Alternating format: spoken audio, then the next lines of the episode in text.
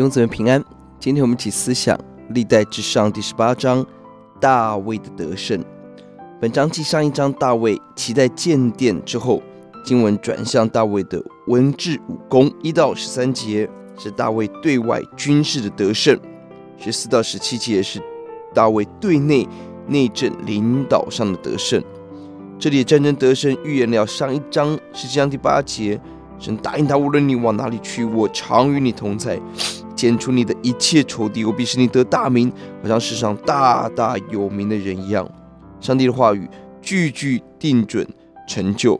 而在这一章，不断的强调大卫得胜的关键在神同在。第六节，大卫无论往哪里去，耶和华都使他得胜。第十三节，大卫无论往哪里去，耶和华都使他得胜。弟兄姊妹，坚定我生命需要的得胜，需要的力量、盼望，都在基督里。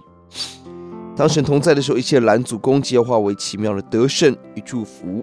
不论有多少的千军万马，当神同在，亚兰索巴的联军，一切都要经历到神最大的得胜跟成功。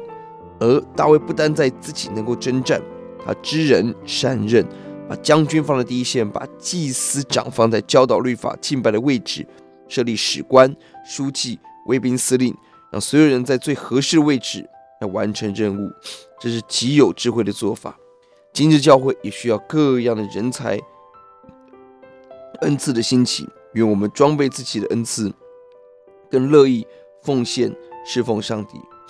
要节在第十一节，大卫王将这些器皿，并从各国夺来的金银，就从以东、摩押、亚门、非利士、亚玛力人所得来的，都分别为圣，献给耶和华。